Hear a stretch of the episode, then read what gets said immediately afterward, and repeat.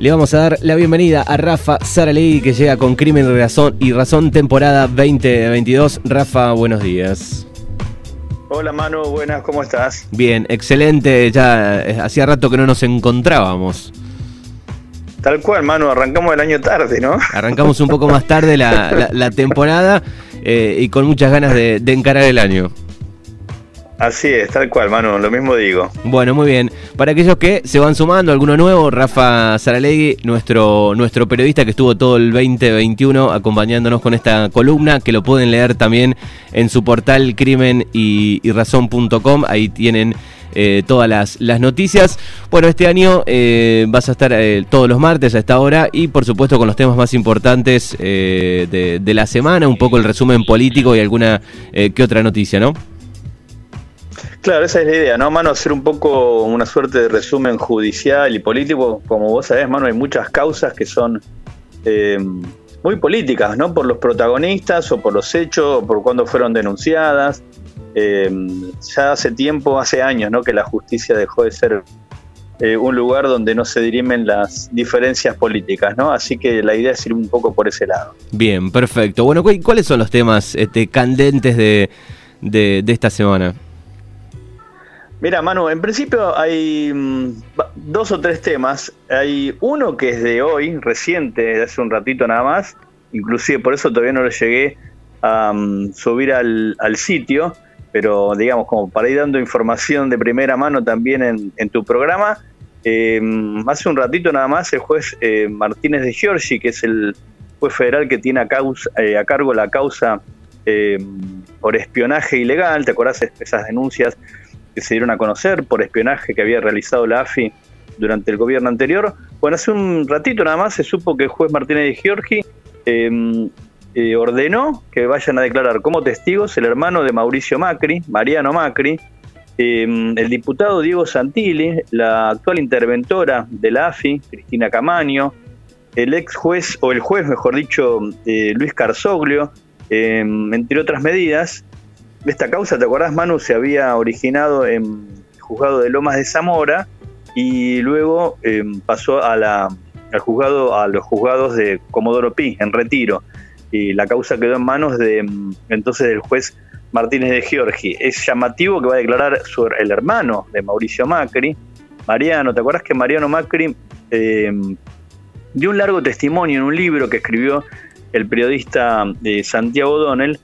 Bueno, donde básicamente habla muy mal del expresidente, dice cómo eh, las maniobras que realizó para dejarlo a él afuera del patrimonio familiar, apartarlo, eh, bueno, describe una personalidad muy controvertida y es nada menos un hermano el que está hablando. Bueno, ahora lo citan a prestar declaración como testigo. Lo mismo que Diego Santilli, eh, Santilli recordemos era vicejefe de gobierno, y actualmente es diputado nacional, y fue una de las víctimas del espionaje. Eh, de hecho, hay, hay fotografías en la causa que le toman a Santilli saliendo de su casa en, la zona de Palermo, en Buenos Aires. Eh, y también hablan de, en el caso de Santilli, por lo que recuerdo, de que inclusive se infiltraron en, en su casa con una empleada doméstica, digamos, una mujer que trabajaba en la casa, eh, así que una cosa muy complicada, eh, lo que llama la atención era que eh, eso, el espionaje no solo fue, digamos, a dirigentes de la oposición del gobierno anterior, como por ejemplo a Cristina Kirchner, que fue espiada en el Instituto Patria, sino también a, dirigentes del mismo espacio político, ¿no? como en este caso el de Santilli o de María Eugenia Vidal, que también fue espiada. Así que esta novedad, te digo, te digo Manu, es de, de hace un ratito nada más, recién se conoció entonces que el juez este, Martínez de Giorgi eh, aceptó estas citaciones en el medio de esta causa por espionaje ilegal durante el gobierno de, de Cambiemos. Bueno, qué, familia complicada igual la de Mauricio, ¿no? Porque digo, los hermanos, este, el padre en su momento, algunas cosas, ¿no? Que familia complicada.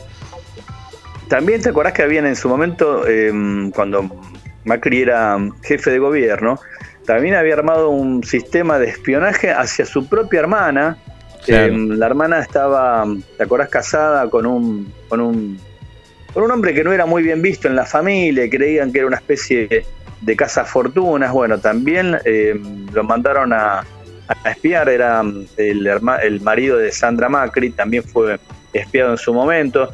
Así que sí, una, una obsesión pareciera de, Macri por esto de, espiar, ¿no? inclusive a, su propio a su propio entorno, a su propio grupo familiar o a su, a su a sus mismos grupos, este, a los integrantes de su mismo grupo político, inclusive, inclusive ¿no? Esto que decimos de Diego Santilio, de Vidal, que también fueron espiados en estas causas, eh, que se decía, se jugaba en Lomas de Zamora y ahora está en los eh, juzgados de, retiro, en Comodoro Bueno, Ese era uno de los temas, Manu. Sí, para, para arrancar te lo traía porque esto ocurrió hace un ratito nada más, se supo esta, esta novedad. Bien. Y otros temas, Manu, que andan dando vueltas. Bueno, hay una causa eh, para saltar de la política a otro tema. ¿Habrás escuchado hablar de Generación Zoe? Lo escuché por arriba, no eh, estuve investigando. Bueno, mira, Manu, hay toda una historia con eso. Eh, se habla mucho en las redes sociales, por ahí inclusive nuestra audiencia un poco más joven por ahí está más al tanto. Generación Zoe es una especie de no sé, de grupo empresario o de plataforma em, que captaba ahorros, había que, em, ingresar con al, menos dos mil dólares, una organización que tenía su base en Córdoba, y era una mezcla bastante extraña, Manu, porque por un lado eh, ofrecían eh, cursos de coaching, viste, de asesoramiento financiero, pero asesoramiento espiritual también, eh, bueno, y al mismo tiempo, o sea, vos entrabas, pagabas esa, eh, esa suma de dinero y te ofrecían un retorno del 7,5% en dólares mensual. O sea, algo que es imposible en cualquier operación hoy financiera, ¿no? Eh, como para tener una idea, si afuera, en un banco afuera, capaz te dan algo, algo así similar, pero en forma anual. O sea, esto era 7,5% es una 5% mensual en dólares, sí. Una especie, digo, de, estafa piramidal, digo, ¿no? Viene un poco por ese lado. Exactamente. Exactamente, Manu. Es un esquema de mm, lo que se conoce como el esquema Ponzi, una estafa piramidal, que para que se siga sosteniendo, cada uno que ingresa tiene que ir trayendo nuevos adherentes para que eh, se puedan ir pagando esos retornos eh, tan fenomenales, no tan grandes. Todos en, eh, todos en algún momento tuvimos algún conocido ¿no? que nos ofreció entrar en esa pirámide. Pero es histórico, mano, esto no es la primera vez que ocurre. Lo más extraño de esto, que el líder de esta organización se llama Leonardo Cositorto, fue dirigente de fútbol, estuvo vinculado con el club español, el Deportivo Español, eh, auspiciaba obras de teatro, eh, vendían criptomonedas, o sea, era como una cosa bastante más grande que una estafa esto piramidal eh, tradicional como las que conocíamos, ¿no? Hasta ahora. Sí, siempre habremos escuchado con la venta de, por ejemplo, yo me acuerdo cuando era más pibe, venta de mm, productos de limpieza o de jabones especiales, bueno.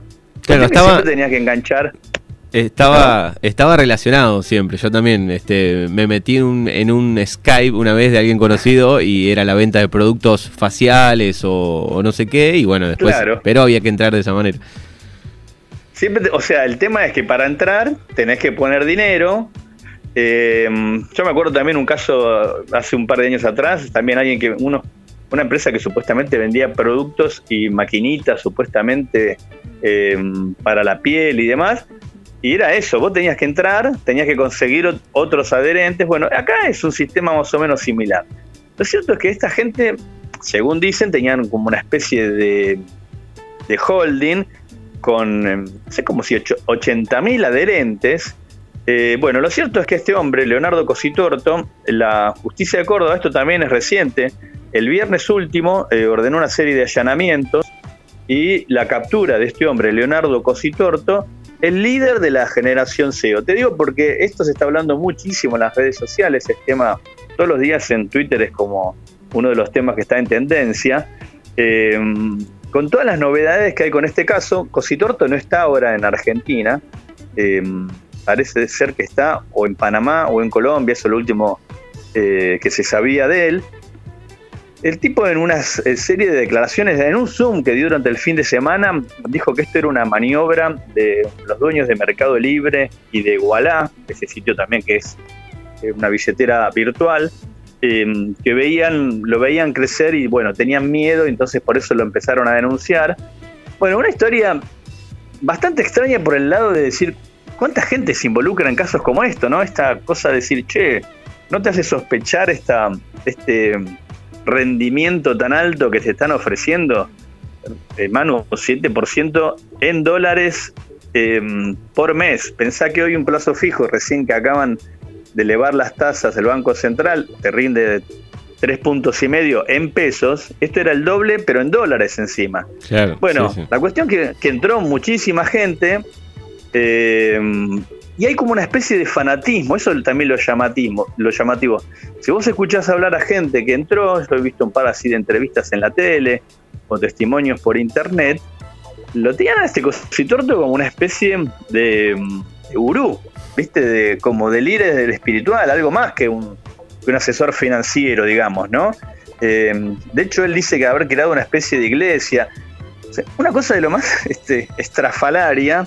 Bueno, lo cierto es que este hombre ahora tiene eh, un pedido de captura internacional. Hoy se supo que Interpol dio curso al pedido de arresto que había hecho la justicia de Córdoba, es una fiscalía en Córdoba, intervino y está acusado de estafa, ¿no? Esto es estafa directamente, este, este esquema de estafas piramidales, eh, que se llama el esquema Ponzi. Ayer estuve indagando un poco este, por qué tiene este nombre, esquema Ponzi.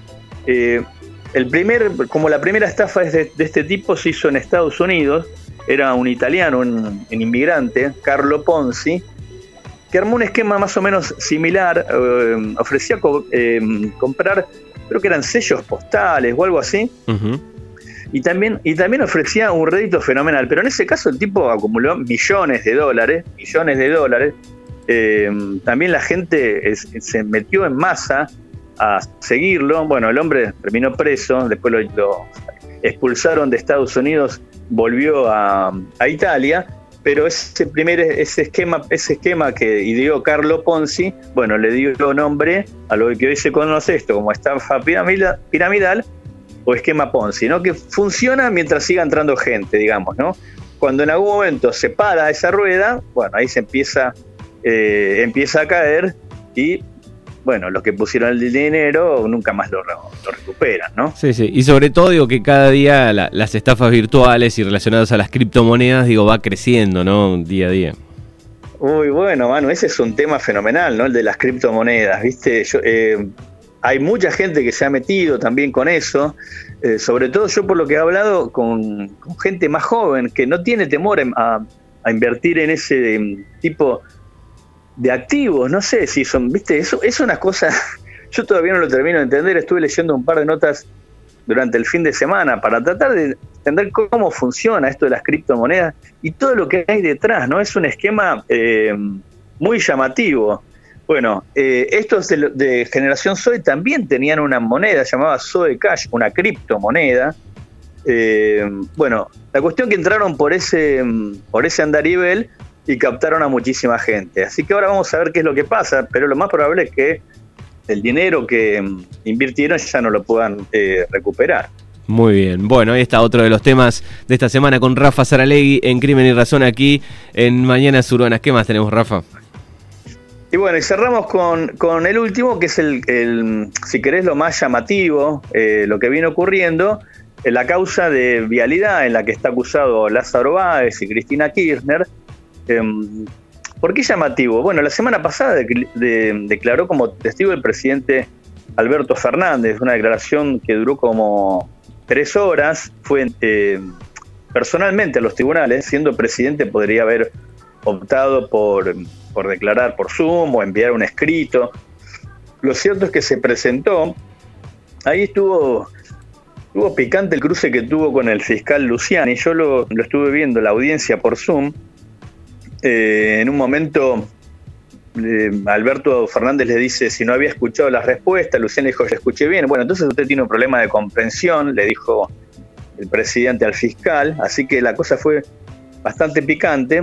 ¿Por qué? Porque como vienen declarando eh, otros testigos, lo que se explicó es cómo se adjudicaban las obras. Esto es que las obras se votan en el Congreso, o sea que tienen una aprobación por parte de los legisladores, tanto del oficialismo, de la oposición, y que después son las provincias las que llevan adelante las eh, licitaciones, ¿no? Eh, algo que ya se sabía, pero bueno, esto derivó en una causa judicial. Recordemos que lo que se eh, investiga es si hubo irregularidades en el otorgamiento de obras a Lázaro Báez en la provincia de Santa Cruz. Digo que es llamativo porque ayer también declaró Sergio Massa.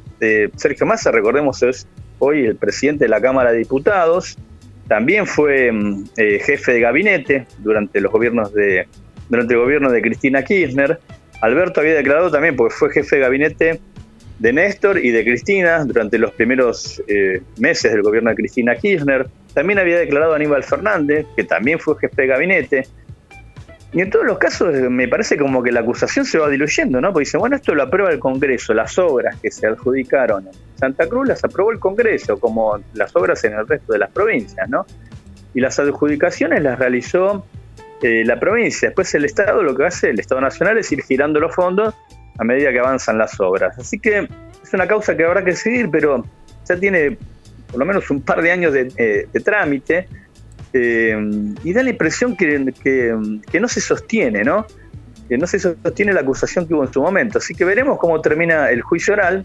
Pero también es llamativo, ¿no? Como hay mucho ruido a veces cuando se instruyen las causas y después llegan a los, a, los tribunales orales y se caen, ¿no? Porque lo que había no era, no era suficiente como para condenar. Recordemos que acá, más allá de lo que uno pueda pensar o no, lo que pueda pensar la gente, eh, las, causas se deriven en los tribunales y hay que presentar evidencias, ¿no? Hay que presentar pruebas. Oh, claro, se, instalaron. ¿viste? Eso es lo, más, llamativo. Se instalaron, se instalaron en su momento, digo, finales de campaña tal vez, y bueno, quedó en el inconsciente de la gente, ¿no?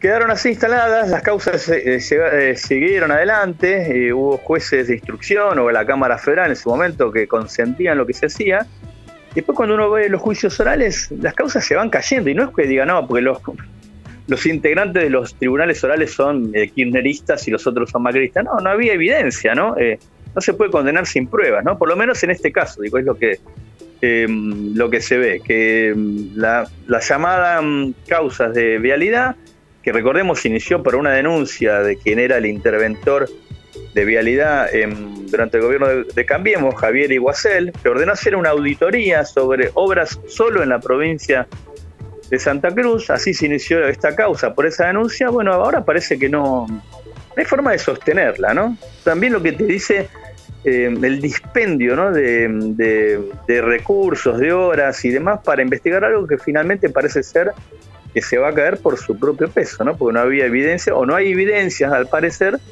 de probar que ahí haya habido irregularidades. Bueno, muy bien, ahí están los tres temas importantes de esta semana. Rafa Saralegui aquí en Mañanas Urbanas. Nos encontramos el próximo martes. Rafa, abrazo enorme. Dale, Manu, un gusto. Nos vemos el martes que viene. Hasta luego.